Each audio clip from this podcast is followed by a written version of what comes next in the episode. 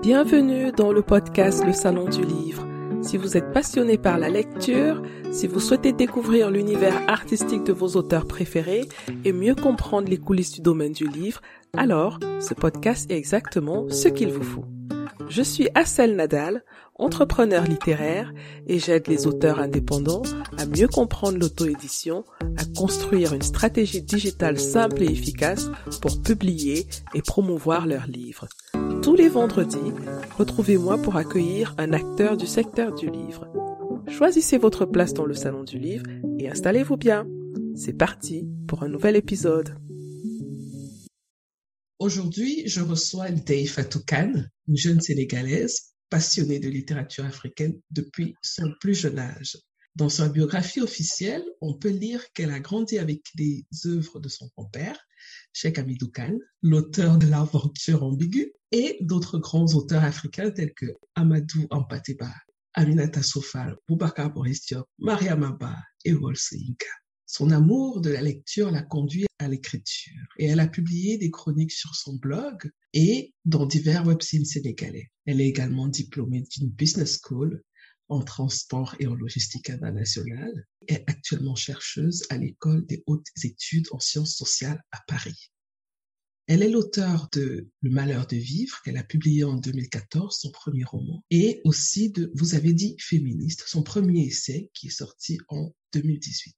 Aujourd'hui, elle vient nous parler de son nouveau livre, un récit personnel, un livre hommage à son père, intitulé Au nom d'un père, hommage à Mamadou Tidiane Khan, qui est publié aux éditions L'Amaton. Bonjour Dave Fatou. Hello Assel. Comment vas-tu? Ça va très très bien. Ça va très très bien, merci. Je le demande parce que ça fait très très longtemps qu'on ne s'est pas parlé. Mais oui, trop longtemps en préparant cette émission, je me suis rendu compte qu'en fait, on, se connaît depuis 2014. Euh, je me souviens que je t'avais contacté à l'époque. Euh, je venais à peine d'avoir l'idée euh, d'Afro-Livresse, mais je savais pas encore très bien ce que je faisais. C'était en décembre 2014. Hein. J'avais organisé un jeu concours et j'ai acheté une dizaine de romans et j'ai offert ça comme cadeau à ceux qui participent au jeu concours. On se connaissait pas, je t'ai contacté et tu as joué le jeu j'ai trouvé ça formidable. Merci encore, bien que ça fasse déjà quelques années. Mais c'est les premières plateformes qui, on va dire, qui m'ont lancé, parce que je me rappelle le Noël livresque, là, j'oublierai pas. Hein. C'était ah vraiment une super. Et vraiment, je te remercie pour tout ce que tu fais pour les littératures africaines. Vraiment, bravo, bravo, bravo. Et tu nous reviens avec un livre. Yes, bravo. Oui, et tu nous reviens avec un livre spécial pour toi parce que c'est un livre hommage à ton père qui nous a malheureusement quitté euh, l'année dernière. On va revenir sur le contenu du livre et puis le processus d'écriture de ce livre-là. Mais avant tout, je voudrais que tu, tu nous parles un peu de toi pour ceux qui ne te connaissent pas encore, pour les auditeurs qui vont te découvrir. Est-ce que déjà la présentation que j'ai faite, elle manque de quelque chose ou bien tu trouves qu'elle est plutôt correcte? Alors, on va dire que c'est biographie officielle à besoin d'être euh, mise à jour. Alors, je t'écoute. On coulait sous les ponts depuis, depuis lors. Après avoir quitté le monde de la logistique, euh, qui était un peu ma première vie. J'ai entrepris de la recherche en sociologie du genre depuis maintenant cinq ans, à l'occasion de la publication de Vous avez les féministes, on va dire, qui a été le point de départ de ma posture. J'aime pas le terme engagement, c'est trop galvaudé, de ma posture féministe. Donc c'est avec ce livre-là que tout a commencé et que beaucoup, beaucoup d'opportunités sont ouvertes. Mais avec les, les, publications que tu as citées, qui sont mes publications personnelles, j'aimerais aussi citer Franklin Insoumis, qui a été publié en 2016, on va dire panafricain, autour des chansons de Franklin Boukaka, chanteur congolais très engagé. En 2018, j'ai participé à un ouvrage collectif avec des chercheuses de 26 pays, donc 26 perspectives féministes, et j'ai écrit un chapitre euh, sur le Sénégal, sur la notion du féminisme au Sénégal, sur la, la question du viol, des violences sexuelles au Sénégal. Et en février 2022, j'ai aussi participé à un autre ouvrage, euh, Sénégal, la jeunesse des lettres, lettres de la jeunesse, donc des textes écrits par des jeunes Sénégalais et Sénégalaises et donc, j'ai écrit sur les, les, perspectives de genre. Et donc, maintenant, je suis, je suis plus à l'EHESS, l'école des hautes études, où j'ai fait mon master, où j'ai débuté. Maintenant, je suis à l'Université de Paris, où je, je, suis en deuxième année de thèse, et mes recherches portent sur les, sur les masculinités au Sénégal. Donc, voilà. Intéressant. Donc, tu vois, c'était bien de te demander si c'était complet ou pas parce qu'il y a beaucoup, beaucoup, beaucoup de choses que je n'ai pas dites et qui sont très, très, très importantes pour comprendre qui tu es en tant qu'auteur, en tant que femme. Mm-hmm. Alors, dans l'intro et dans ta biographie, on lit que tu as été bercée par euh, les, les classiques africains mm-hmm. hein. et même dans ton livre dont on va parler tout à l'heure, euh, ça revient, surtout par euh, l'influence de ton père qui t'emmenait avec lui dans les bibliothèques, dans les librairies. Raconte-moi un peu ça. À quel moment de ton enfance tu as déjà cette conscience de la lecture, de l'amour des lettres, des histoires? Alors, on va dire dès ma naissance, euh, chez nous, c'est mon père avait une pièce remplie de livres. Bon, il y avait tout le temps de la lecture, que ce soit des journaux, des magazines, des ouvrages scientifiques. J'ai grandi avec les livres. Mais ma première vraie rencontre avec la lecture vers l'âge de 9-10 ans, je dois dire que mon père a été un peu un révolutionnaire dans sa façon de vivre, dans sa façon de m'éduquer en tant que fille. Je pense que j'en ai parlé dans le livre. Au lieu de m'ancrer dans ce modèle d'éducation genre et sexué, qui met d'un côté les filles dans la sphère de reproduction, dans la sphère domestique, et les garçons dans la sphère de, production, de domination, de leadership. Il m'a extirpé de ça. Il disait tout le temps que je serais une intellectuelle, entre guillemets, avec tout ce que cela implique. Donc forcément, quand c'était la fête, quand je ramenais de bonnes notes, quand j'avais une bonne attitude, ça avait les livres qui me récompensaient. Donc c'est pour ça que je dis que la meilleure décision qu'il ait prise me concernant, c'est de me mettre un livre entre les mains et de m'ouvrir des imaginaires. Parce que quand j'étais petite et que je n'avais pas encore l'occasion de quitter le Sénégal, les livres me faisaient voyager. J'avais l'impression qu'il y avait une, infinité de possibilités qui, pourraient m'être offertes avec la lecture. Et c'est pourquoi ça me permettait de m'évader, de rêver d'autres choses. Et jusqu'à présent, la lecture est peut-être ce qui m'a poussé peut-être à écrire, a une grande valeur affective. Sur la notion d'auteur africain, de littérature africaine, ça aussi, c'était une chose à laquelle tenait parce que dans le système scolaire sénégalais, nous, lisions, nous lisions encore beaucoup d'auteurs français, Molière, Musset, Rousseau, tout ça. Il y avait très peu d'auteurs africains au programme. Donc, chez nous, c'était, on avait, en plus des librairies, on va dire, officielles, il y avait les librairies par terre. Donc, comme le nom l'indique, on, mettait des ouvrages par terre et c'est des ouvrages d'occasion. Donc là aussi, on avait l'occasion, lorsque le livre n'était pas aussi démocratisé, accessible qu'aujourd'hui. Donc, nous parcourions toutes ces artères-là pour trouver des livres. Donc, la notion vraiment de préciosité de, de, la, du livre et de la lecture me vient depuis l'âge de, de, de 10 ans, on va dire. Est-ce que tu as comme ça spontanément un souvenir d'un livre qui t'a particulièrement marqué et pourquoi? Alors, Les Soleils des Indépendances C'est vraiment une scène qui me revient souvent. On, on en rigole souvent quand on se voit mon grand frère. Il était en terminale et ce livre-là était au programme. C'est pourquoi j'ai une grande affection aussi pour Kourma. Euh, les soleils des indépendances étaient au programme de, je crois, des années 90 en classe de terminale euh, au Sénégal. Et c'est un ouvrage que je le voyais avec ses amis. Ils en parlaient beaucoup. Parce que déjà, la notion de littérature politique, le fait que Kourma critiqué les systèmes politiques et essaye de confronter la, tradition, la modernité, le choc des indépendances. Et c'était vraiment quelque chose que l'on était encore en train de vivre, vu que nous étions dans une société post-coloniale, euh, post-indépendance. Et moi, j'essaye de lire un peu ce que, ce que Kourma racontait sans pouvoir comprendre, avec de sa langue vraiment très colorée qui lui était propre. Et mon frère, souvent, quand il me voit, il me dit, mais euh, toi, tu lisais les soleils des indépendances alors que tu ne comprenais rien. Je dis, oui, mais c'était ma, ma part de révolution que je faisais aussi. Donc oui, Kourma aussi, c'est un auteur que j'aime beaucoup. Vraiment, pour moi, c'est le meilleur auteur africain, toute génération confondue. Wow, ok. Et euh, est-ce que tu as un auteur contemporain que tu observes, qui te parle, voilà, qui t'accroche quand tu le lis, ou une femme d'ailleurs euh, que j'aime beaucoup que j'ai découvert il y a, il y a ah. quelques années. Euh, Chimamanda, bien sûr. Voilà, Chimamanda. Mm pour ça, parce que je pense qu'en fait que la, que la littérature, l'art doit être engagé en fait. On ne peut pas écrire, on ne peut pas produire des œuvres sans prendre position. Et moi, j'aime beaucoup les prises de position d'Imbulumboy, notamment avec son, son dernier livre, dans ses écrits. Chimamanda, je l'aime beaucoup parce que c'est elle qui m'a aussi révélé à, mon féminisme. Parce que quand je l'ai découverte, je l'avais découverte, je me rappelle les discussions qu'on avait avec toi, avec d'autres amis, sur euh, son, son, activité de romancière. C'est vraiment comme l'autre moitié du soleil, les biscuits pourpres. Mais quand je l'ai, la version, sa version traduite en français de Nous devrions tous être féministes a été publiée et que je suis allée l'écouter euh, à la maison de la poésie, j'ai eu un coup de cœur. Parce que déjà, moi, ma vision de, de, de la féministe africaine, sénégalaise, c'est une vision vraiment obsolète, euh, dépassée. Et elle a dépoussiéré. Et peut-être ça, la, la, la, l'envie d'écrire aussi un essai sur le féminisme est, est peut-être partie de là. Hein. Mais quand je l'ai du mmh féminisme, de la misogynie, du Nigeria, c'est comme si elle parlait du Sénégal. Puis mmh. comme elle est, on est, il y a juste, je crois, une dizaine d'années d'écart, je me suis identifiée à elle et je me dis, mais elle est tellement belle, tellement féminine, tellement sûre de sa féminité, ce qui ne l'empêche pas d'être féministe. Parce que souvent, c'est antagonisme-là qu'on fait quand on parle des féministes en Afrique. Ah, mais elles sont moches, elles n'ont pas de mari, elles sont, etc., des qualificatifs peu, flatteurs. Mais quand je dis Simon Manda, je me dis, mais en fait, c'est possible, en fait. Et c'est deux, deux années après, je crois, que j'ai publié Vous avez des féministes, après avoir passé euh, une année et demi euh, au Sénégal. On va revenir tout à l'heure sur, tu n'aimes pas le mot engagement, mais je ne sais pas comment on va dire, ton positionnement, si je peux appeler ça comme mhm. ça, euh, féministe tout à l'heure. Mhm. Mais déjà, j'aimerais comprendre comment tu passes des études en transport et logistique, et puis à hauteur, et puis maintenant euh, dans la mhm. recherche sur les masculinités au Sénégal. Comment se font ces transitions-là? Parce que quand on regarde, c'est pas des thématiques qui nécessairement se croisent. Hein. Clairement, c'est deux mondes qui n'ont rien à voir. Euh, moi, je dis que la logistique et le transport, c'était ma première vie. Est-ce que je me maintenant, c'est ma deuxième vie? Peut-être que j'en aurai une troisième, je ne sais pas.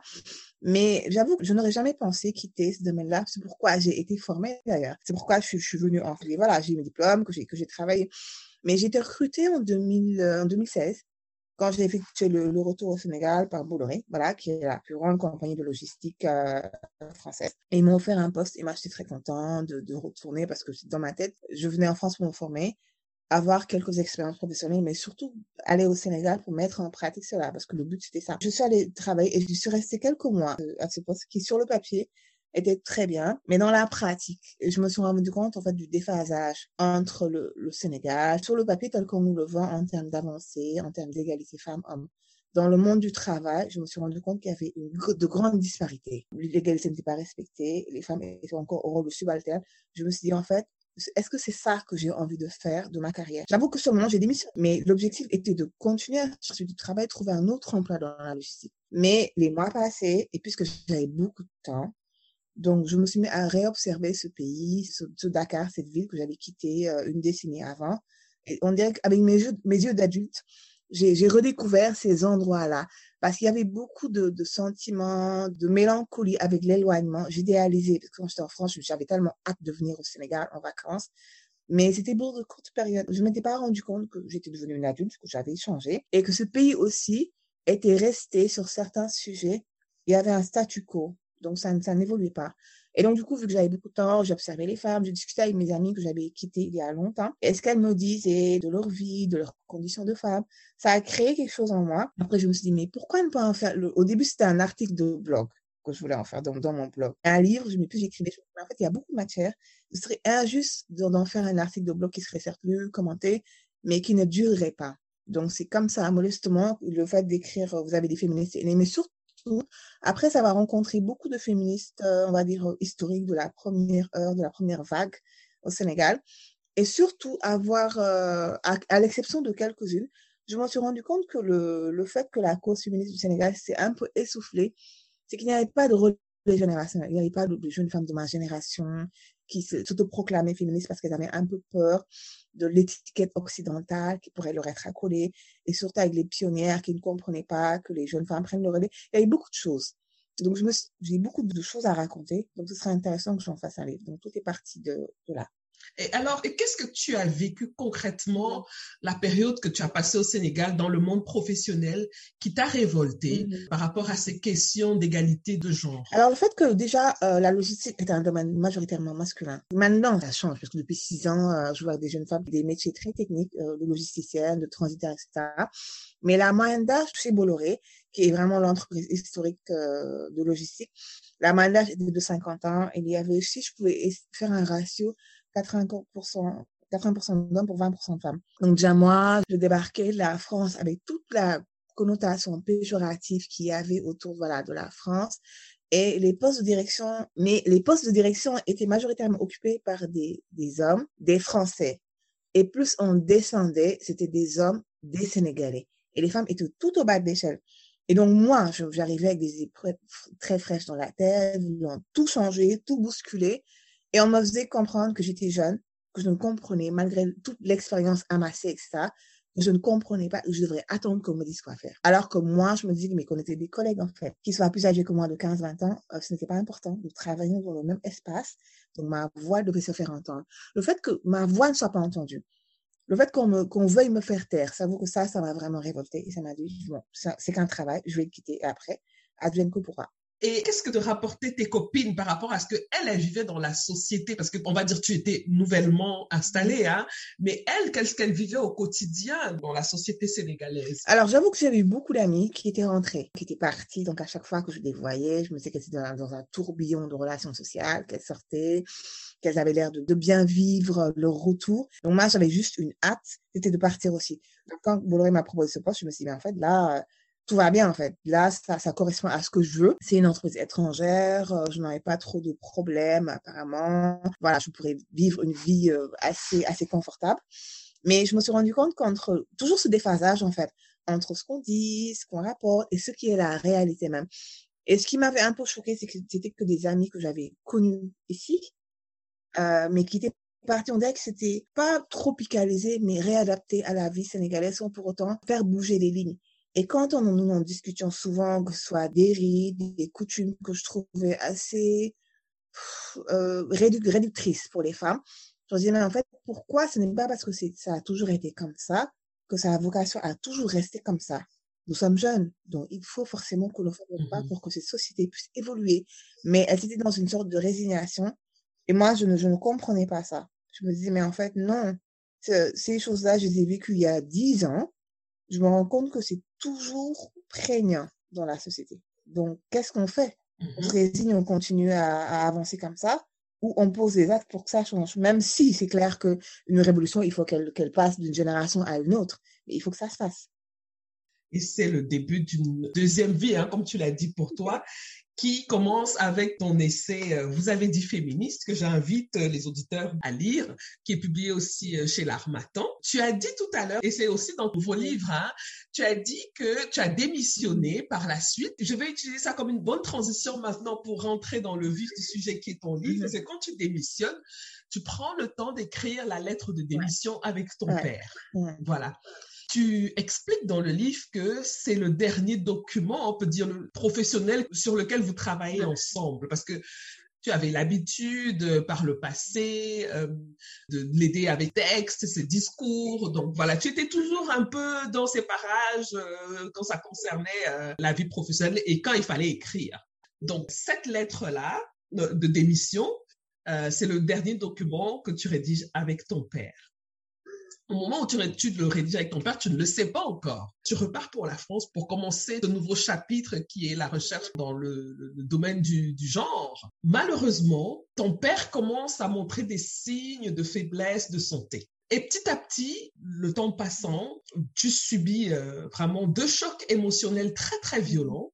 Le premier qui est le décès de ton frère et quelques mois après, même pas six mois après, hein, euh, le, décès de ton père. Alors, c'est deux chocs émotionnels violents qui te font, par rapport à ce que moi j'ai compris du livre, hein, qui te font mourir et renaître en même temps. Oui, tu as décidé donc d'écrire ce livre-là mmh. euh, au nom d'un père, hommage à ton père, pour en quelque sorte donc lui rendre hommage littéralement. Euh, mais moi j'ai vu que c'est un peu plus que ça. Tu me diras si je me trompe. Je l'ai ressenti comme un journal intime. Bon, c'est vrai que c'est pas un récit intime, hein, en huis clos avec ton père. Mmh. Et nous, lecteurs, euh, on est un peu à la fenêtre en train de, voler un peu quelques instants de ce huis parce que c'est très intimiste. Comment est-ce que tu te retrouves à écrire ce livre? Comment commencent les premières phrases? Parce que écrire un livre, c'est pas, on se lève pas un matin comme ça là et puis le livre il coule. Voilà. Comment ça commence? Raconte-moi un peu le processus. Alors, pour moi, l'année 2016, euh, je vais d'abord répondre sur ce que tu as dit en premier, pour moi qui est super important. L'année 2016, c'est une année, on va dire, charnière dans ma, dans la redécouverte de mon être parce que c'est l'année où j'ai quitté Bolloré, c'est l'année où mon père a été diagnostiqué d'un infarctus qui n'était pas sévère au début. Et euh, le fait que j'embrasse une carrière dans la logistique, c'est en grande partie grâce à lui, parce qu'il travaillait dans ce domaine-là. Donc je me dis, je vais faire comme lui, je vais faire la même chose que lui, comme ça, chaque fois que j'aurai besoin de conseils ou d'orientation, il sera là, ce qu'il a fait durant toute euh, cette euh, première partie. Et le fait que je quitte Bolloré, j'avoue qu'il ne comprenait pas Mais après on avait discuté, on a décidé d'écrire la lettre ensemble. Et puis voilà, c'était fait. Mais cette deuxième partie de vie aussi a été euh, importante pour moi. Et il a essayé de comprendre. Et c'est ça que je trouve euh, admirable euh, de chez cet homme. C'est qu'il a essayé de comprendre le positionnement féministe. Quand vous avez féministe a été publié, il a lu, même s'il comprenait pas tout, il s'est informé. Et ça, je trouve ça vraiment, j'ai beaucoup, beaucoup, ce passage-là, je l'ai, beaucoup apprécié dans la relation que, que nous avions. Il est vrai que j'ai perdu deux êtres chers, mon frère et ensuite mon, mon père. Et ça a été un choc émotionnel intense parce que on n'est jamais préparé à la perte d'un être cher, que ce soit un père, un frère euh, ou une mère, parce que jalousement, on a tendance à penser qu'ils ne mourront jamais. Moi, je me disais toujours que si je perdais ma mère, mon père, euh, je mourrais aussi. Parce que je n'imaginais pas les enterrer. J'aurais préféré qu'ils vivent avec moi jusque, voilà. Mais Dieu décide et puis nous ne faisons que, que suivre. J'avoue que dans nos sociétés africaines, et peut-être tu me diras, c'est le cas peut-être au Cameroun, mais au Sénégal, on a tendance à, surtout les, femmes, c'est pourquoi aussi un autre mot que je n'aime pas, la résilience. Parce qu'on dirait que nous sommes condamnés à souffrir. Et la souffrance, elle n'est belle que quand elle est contenue, quand elle est tue. Je me rappelle lorsque mon frère est décédé, les gens qui venaient euh, présenter leur condoléances, je trouvais ça très violent, ce défilé de personnes, les mêmes paroles qui revenaient en boucle je ne sais pas quoi dire, euh, j'aurais pas aimé être à la place. On disait, mais ne dites rien en fait. Parce que tout ce que vous pourrez dire ne changera rien à la situation. Soit vous faites ressusciter mon mmh frère, soit vous vous taisez. Ma mère me dit toujours, c'est mais je le vis avec violence. Mmh. Tu l'expliques dans le livre d'ailleurs. C'est comme si tu te dédoublais un peu, tu observais la scène, certains déclenchements de pleurs. Euh, parfois, tu ne voulais même pas qu'on te prenne dans les bras. Voilà, tu étais un peu réfractaire, cette sensiblerie là. Oui, mais en même temps, si on ne dit rien, c'est aussi un problème, non? Non, mais en fait, j'ai l'impression que le deuil, il y a une grosse part de colère qui accompagne le processus du deuil. Mmh J'en voulais à tout le monde de reprendre leur vie euh, une heure après de venir présenter des condoléances. C'est assez, c'est assez étrange comme situation. Tant qu'on ne la vit pas, j'avoue qu'on ne peut pas la comprendre. Et donc, du coup, euh, j'étais en dépression sans m'en rendre compte, en fait. Parce que cette colère, cette froideur, cette envie de tout casser, de disparaître, de ne plus être vue, parce que j'étais dans une sorte de performance perpétuellement. Parce qu'entre mon père malade, ma mère qui avait besoin que je sois avec elle, les gens qui venaient, qu'il fallait recevoir, où est-ce que je me positionnais? Il fallait que je sois deux personnes, trois personnes dans ma tête. Donc forcément, à force de tout emmagasiner, d'être dans une toujours de tristesse retenue, contenue, d'être de paraître socialement, à la longue, euh, mon cerveau, il a fini par euh, être, avoir un trop plein. Et je crois que ce trop plein là, il a, à un moment donné, il fallait que je le déverse quelque part. Soit euh, que je sois perpétuellement, perpétuellement en colère contre des gens qui ne m'avaient rien fait qu'on se dise les, les, choses telles qu'elles sont, ou soit mmh que je l'écrive quelque part. Et une personne m'a dit la semaine dernière, euh, quand elle m'a lu, elle m'a dit qu'elle a eu l'impression que j'ai mis dans ce livre des choses que je ne pouvais plus taire, que je ne devais plus taire. Et j'ai trouvé ça, cette formule tellement belle. J'ai dit, mais c'est totalement ça, en fait. Il y a une, petite partie de compte que je règle, mais des choses aussi que j'aurais voulu dire à mes amis, qui étaient un peu désœuvrés, qui ne savaient pas comment m'aider. Donc, dans ce livre-là, quand ils m'ont lu eux aussi, ils m'ont dit qu'ils ont un peu plus compris. Parce qu'ils ne comprenaient pas qu'ils voulaient être avec moi, qu'ils voulaient être à mes côtés. Moi, je les repoussais. Et donc, du coup, quand mon père est décédé, l'année que j'ai traversée, je l'ai traversée dans le déni, dans le flou. Je me suis jetée à corps perdu dans mes activités, sans avoir eu le temps de penser à tout ça. Quand mon frère est décédé, j'avoue que oui, c'est pas passé. Je suis revenue, voilà, j'ai repris ma vie. Mais j'avoue que ce deuxième choc-là, on dirait que quelque chose aussi s'est cassé en moi, il est vrai, mais quelque chose s'est rallumé. Et surtout, aussi une chose pour moi qui est très importante dans, la notion du deuil, c'est la, notion d'effacement, d'oubli. Parce que je me rappelle dans la fraîcheur du deuil, il y avait beaucoup de gens, beaucoup de familles, beaucoup d'amis. Mais après, les années les mois passent, les années passent. On ne voit plus que le cercle restreint, le cercle intime. Et moi, j'avais peur, en fait, que le souvenir de mon frère disparaisse, qu'il soit juste une chose que l'on se rappelle dans notre famille, dans le noyau nucléaire.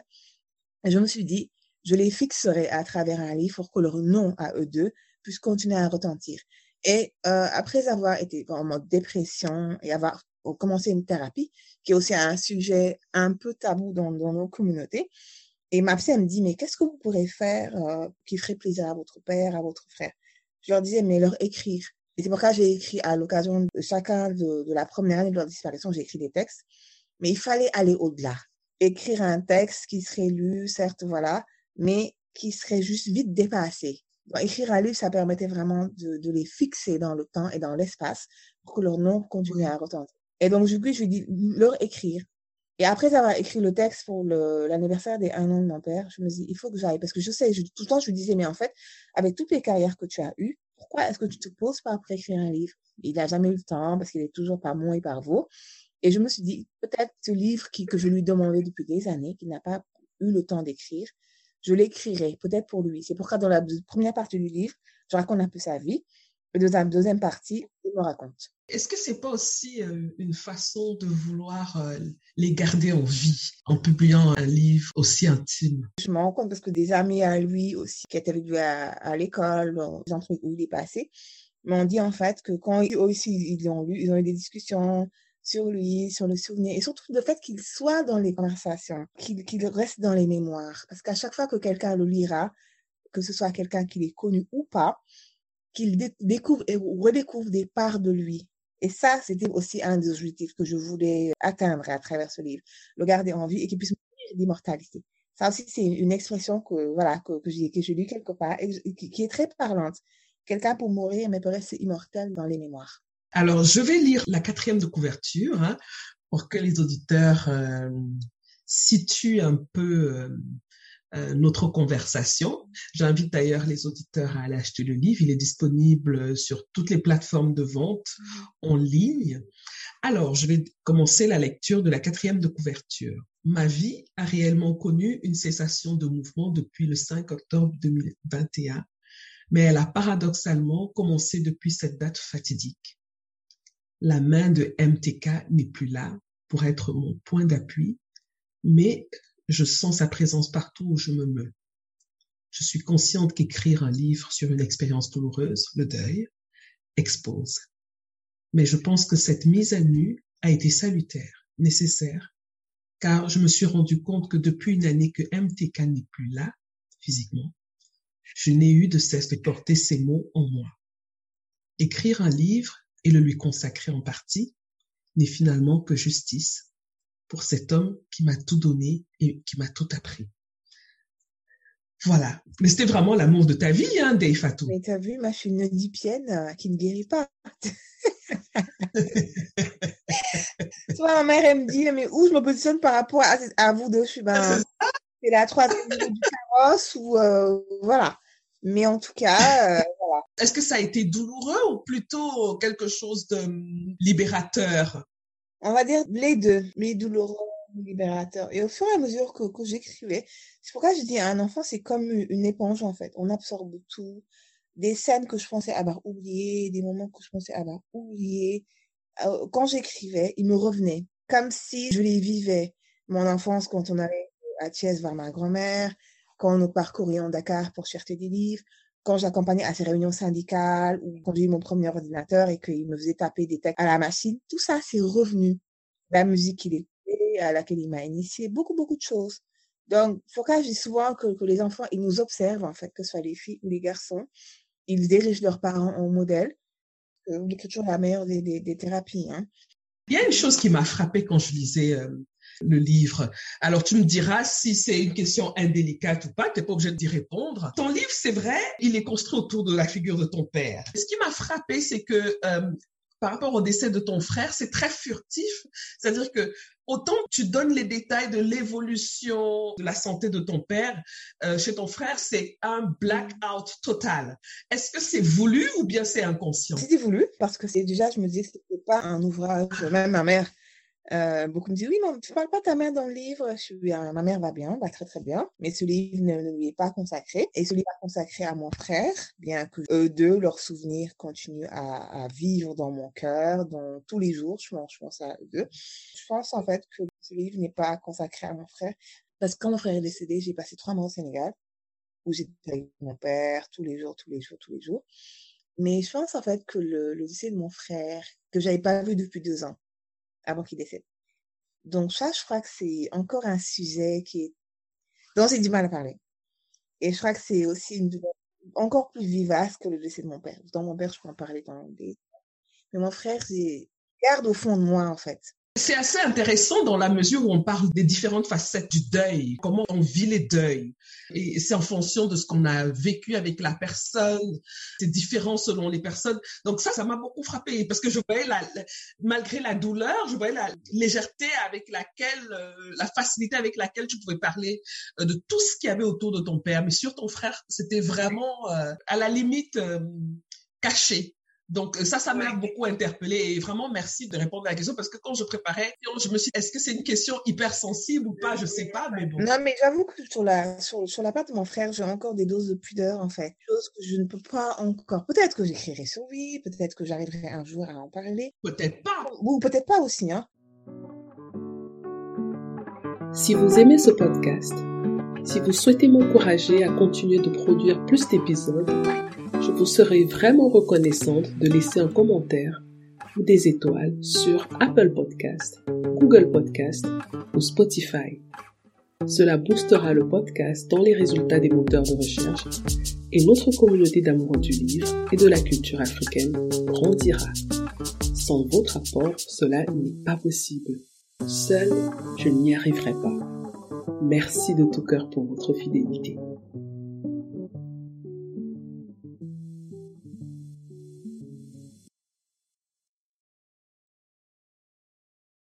Et tu as dit que dans le livre, tu as été presque obligé d'aller consulter euh, un professionnel. Je consulte toujours. Mais d'où vient le déclenchement? Parce que nous, les Africains, on a parfois cette résistance-là. Mhm.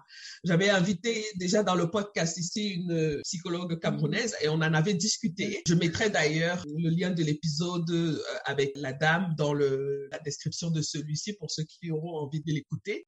Quand est-ce que ça s'est imposé chez toi? Est-ce que c'est quelqu'un qui te l'a dit?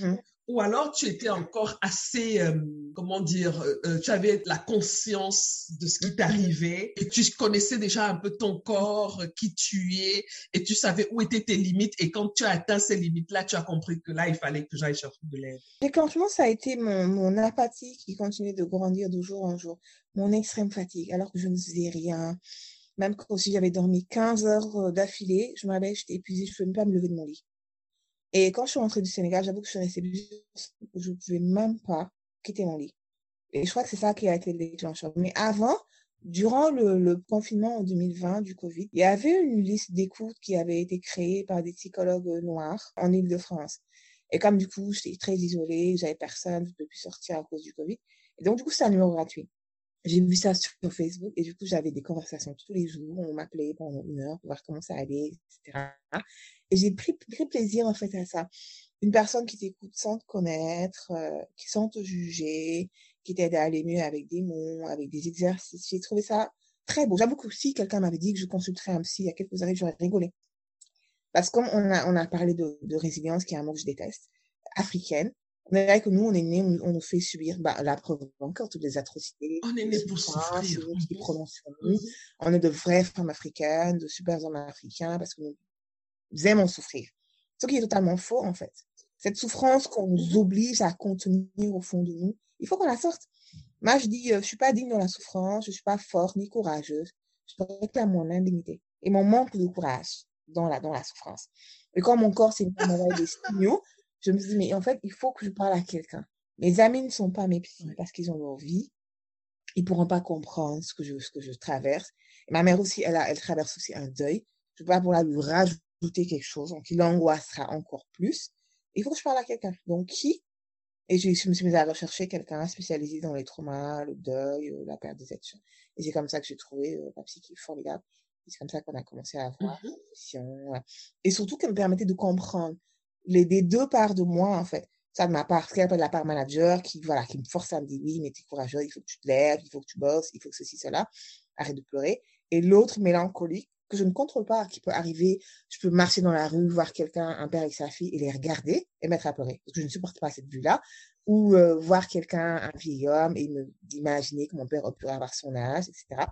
Toutes ces choses-là qui arrivent à des moments vraiment insoupçonnés. Donc, ces deux parts de moi, mmh cette dissociation-là, et de laisser libre cours à mes, à mes émotions sans pour autant ressentir de la culpabilité. Ça. Mais j'aimerais comprendre quand même, parce que quand on est dans un moment de dépression, parfois on n'a plus le recul pour comprendre déjà qu'on est en dépression et pour prendre la décision de se faire aider. Tu as quand même eu, malgré ça, malgré le trou noir où tu te trouvais dans ta tête, tu as quand même eu l'instinct de prendre ton téléphone et de former un numéro de téléphone, ce que je trouve extraordinaire. Mais qu'est-ce qui t'a donné ce déclic-là? Souvent, quand on pense à une mmh. personne dépressive, on pense à une personne malade, qui porte les, les, signes de la dépression en elle. Mais moi, parce que, enfin, évidemment, je suis très hyperactive, je fais 15 000 choses à la fois, insomniaque, etc.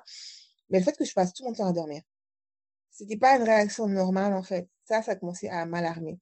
Et surtout, euh, le fait que nouvellement, je commençais à rechercher la compagnie des gens, à m'accrocher à des, des, gens que je faisais. Cette dépendance, nouvelle dépendance affective, tout ça, ça a mmh. été un signal d'alarme aussi autant je peux être introvertie, avoir un cercle d'amis et ne pas parler parce que je peux rencontrer Assel aujourd'hui et faire d'Assel ma meilleure amie, vouloir m'accrocher à Assel de toutes mes forces, que ce soit des, enfin, je peux le dire, hein, des relations amicales ou amoureuses.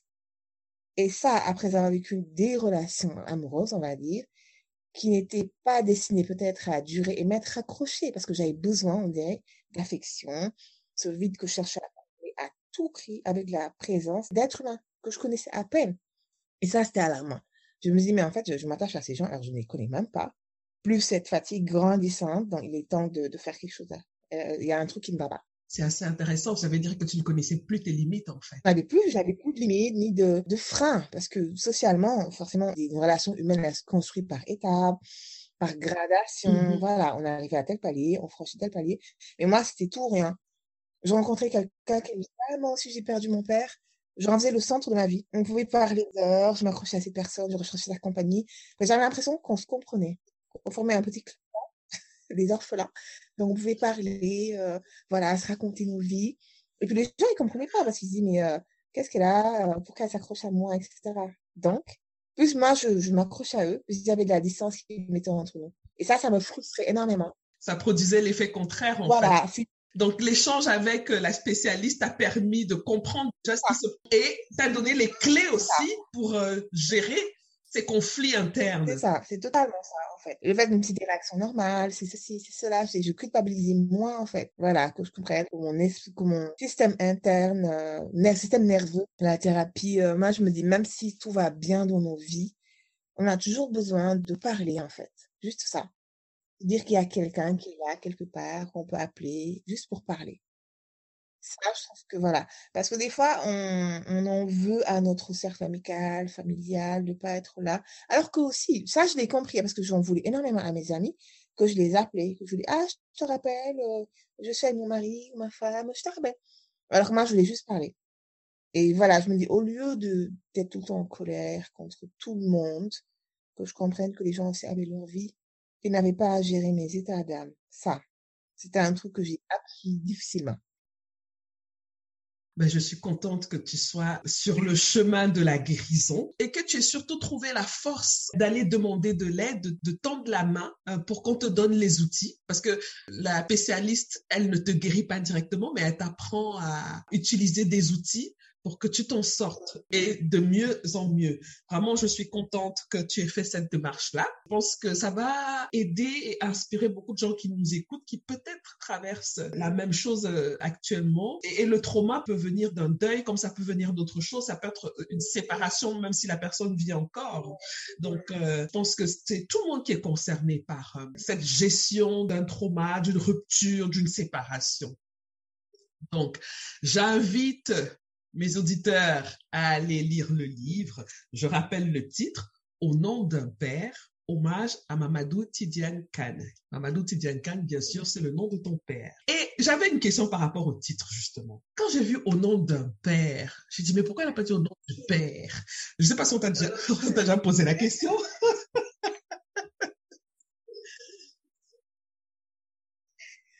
En fait, je voulais pas qu'on fasse peut-être la, la, confusion entre le nom du Père, qui est une prière euh, chrétienne, mm-hmm.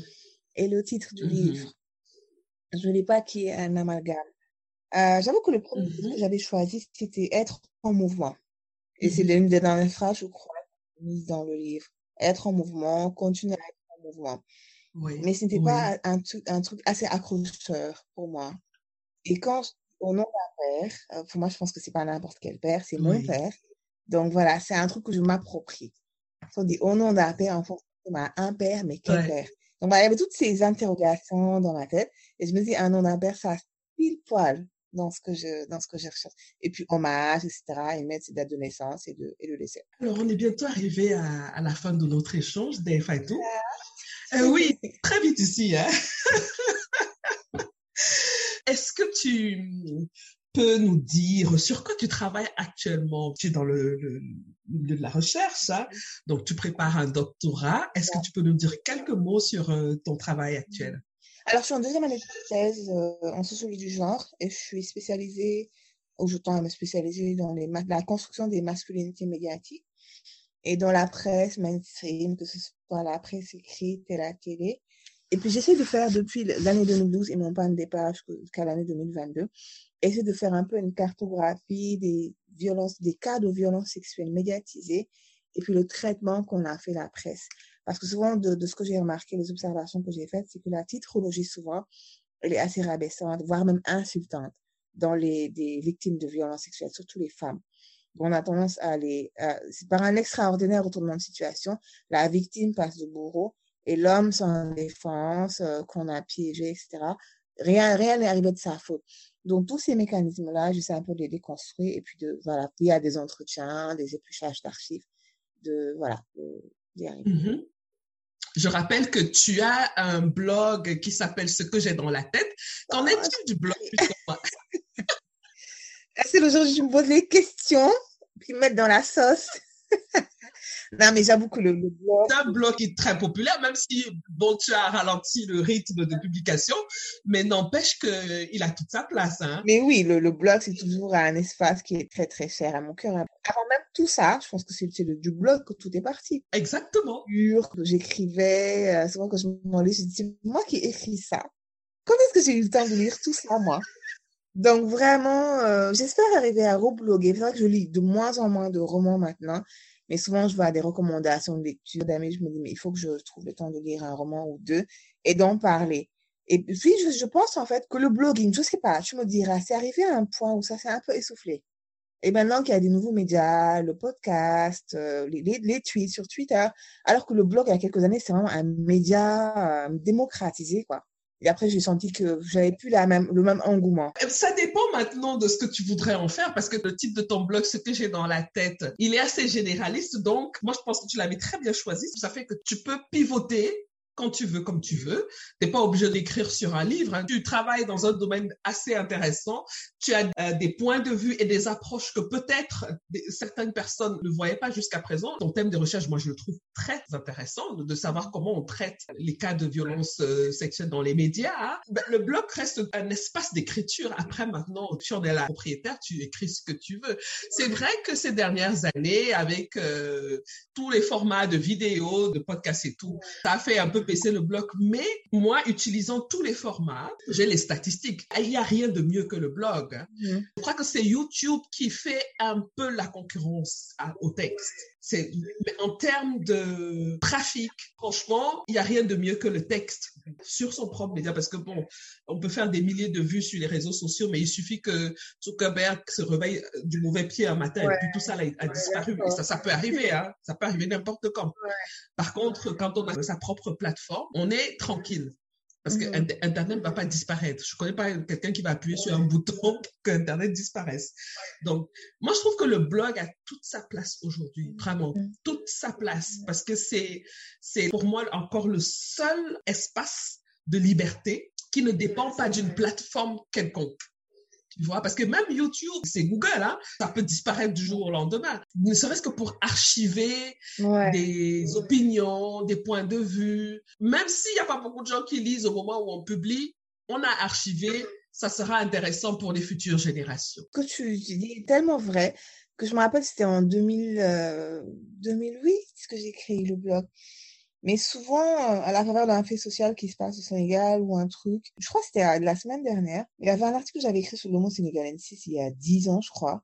Et puis j'ai vu quelqu'un l'a retweeté. Je Merci à exhumé. C'est assez poussiéreuse, là. Et je suis allée relire euh, les articles. Et c'est tellement vrai. Avoir son propre espace d'expression sans pourtant subir euh, des influences extérieures. Parce maintenant, on est tellement habitué à consommer de façon éphémère les contenus. Les tweets à disparaître, les vidéos, euh, on passe d'une vidéo à une autre, d'un phénomène à un autre. Et je trouve que là, là c'est là que la force de l'écrit est très prenante. Donc, ça permet de traverser les générations. Et là, tu me donnes envie d'écrire un nouvel article dans le blog. parce que j'allais écrire un texte après notre conversation parce que là, je, voilà, tu m'as envie de, d'y, aller. À... Génial. Hein. Alors, Fatou, est-ce que tu peux rappeler à ceux qui nous écoutent où est-ce qu'on peut te trouver sur les réseaux sociaux? Comment est-ce qu'on peut te contacter si on veut travailler avec toi ou bien si on a des questions? Alors, je suis sur tous les réseaux, LinkedIn, euh, Facebook avec mon nom, Fatou Khan, mon nom complet. Mmh et euh, sur euh, Twitter et Instagram, NFK. Voilà, comme ça, comme ça s'entend, E-N-E, 2-F-E. Et euh, voilà, mon adresse email, euh, gmail.com. Donc ouais, on peut me contacter pour qu'on discute de, de lecture, d'écriture, avec plaisir. Parce que je pense que voilà, le partage, c'est important quand on est dans la création littéraire, romanesque, voilà, musicale, on ne vit pas dans sa petite bulle. Enfin, comme sa petite bulle, oui, mais voilà, c'est important d'élargir cette bulle-là et puis d'être dans le partage. Parce avec le partage qu'on ouvre de nouveaux horizons, qu'on a de nouveaux imaginaires. Donc, ouais, je suis vraiment, je suis très ouverte à, aux discussions, ou ce que ce soit sur la santé psychologique, mentale, l'écriture, le deuil, tout ça, il n'y a vraiment aucun problème. Mmh alors, je mettrai toutes les informations dans la description euh, du podcast. Donc, ceux qui n'ont pas pu noter euh, au moment où tu les as donnés, qu'ils aillent dans la description de, l'épisode et ils retrouveront toutes ces données. Et j'invite aussi les éditeurs mmh à s'abonner sur Apple Podcast ou Spotify, s'abonner au podcast sur ces deux plateformes-là et de laisser un avis, mmh. poser des questions à, aux invités, mmh. dites ce que vous pensez du podcast. C'est très, très important que vous réagissez Sinon, on ne sait pas si ce qu'on fait est intéressant. Mmh. Voilà. Et ça nous permet aussi de d'être mieux positionnés dans les résultats de recherche de ces plateformes-là. Donc, je compte vraiment sur vous qui nous écoutez. Mmh. Et euh, merci, merci pour euh, le soutien. Je vois parfois de temps en temps des messages par mail et tout, mais laissez aussi vos messages sur les différentes plateformes. Alors, Dave Fatou, mmh. en conclusion, une dernière phrase pour nos éditeurs. Est-ce qu'on a oublié quelque chose? Euh, non, mais, mais je, je, ce que tu viens de dire là fait écho. Euh, je pense que c'est important aussi. C'est moi l'invité, c'est vrai. Mais c'est important que qu'aussi qu'on te donne tes flowers. To give you your flowers. Merci. C'est une, une pionnière. Hein. Je te l'ai dit au début de notre conversation dans la vulgarisation des écrits africains. Je me rappelle, il y a, il y a 2014, 9 ans, que j'ai commencé mon activité d'autrice, d'auteur. Voilà, tu as été l'une des premières à me mettre en lumière alors qu'on ne se connaissait même pas, qu'on ne s'était encore jamais vu. Je vois ce que tu fais, la promotion dans l'aide des, des nouveaux auteurs, des aspirants auteurs. Et ça, c'est important qu'on ait for us by us. Tu vois, fait par nous, pour nous, par quelqu'un qui est comme nous, donc, c'est important ça. Donc, c'est important aussi que, voilà, que, quand je dis I'm giving you your flowers, je te remercie pour oh, tout. Merci. Merci, ça me touche beaucoup, vraiment, ça me touche beaucoup. Voilà, j'espère que tu as passé un bon moment avec moi et avec mes auditeurs. Et euh, reviens quand tu veux dans le podcast. Je te chercherai, c'est à celle-là, hein. On se reparle. oui! mais j'étais même surprise de voir que je t'avais pas encore invité dans le podcast. Mais non, mais non. C'était pas le moment aussi, comme j'avais rien de nouveau, euh, j'avais aucun rien de nouveau à dire aussi. Mais j'ai oui. à les amis, euh, les compagnons que tu as invités, j'ai trouvé ça super. C'est une conversation sans phare en fait, tu vois, naturelle, comme si on était ensemble dans un café. Donc j'ai vraiment beaucoup, oui aimé et passer un super moment. Merci, merci beaucoup. Écoute, euh, reviens, comme je disais, reviens quand tu veux. J'ai oublié de te demander si tu as déjà un autre projet d'écriture qui sur, le feu. Alors, j'avoue que ce livre-là euh, n'était aucunement destiné à être publié. Hein, voilà. Il s'est imposé à moi, je l'ai écrit. Mais j'ai un, projet de roman depuis deux ans, donc j'espère en venir à bout très bientôt. Et puis, on, on pourra en reparler quand il sera. D'accord. Mmh. Très bien. Ben, écoute, euh, merci vraiment pour ta disponibilité, d'avoir accepté mon invitation. Et puis, euh, je te souhaite vraiment beaucoup de succès avec ce livre. Et on se dit à bientôt. Ouais, à bientôt, Inch'Allah. Merci. Bye bye.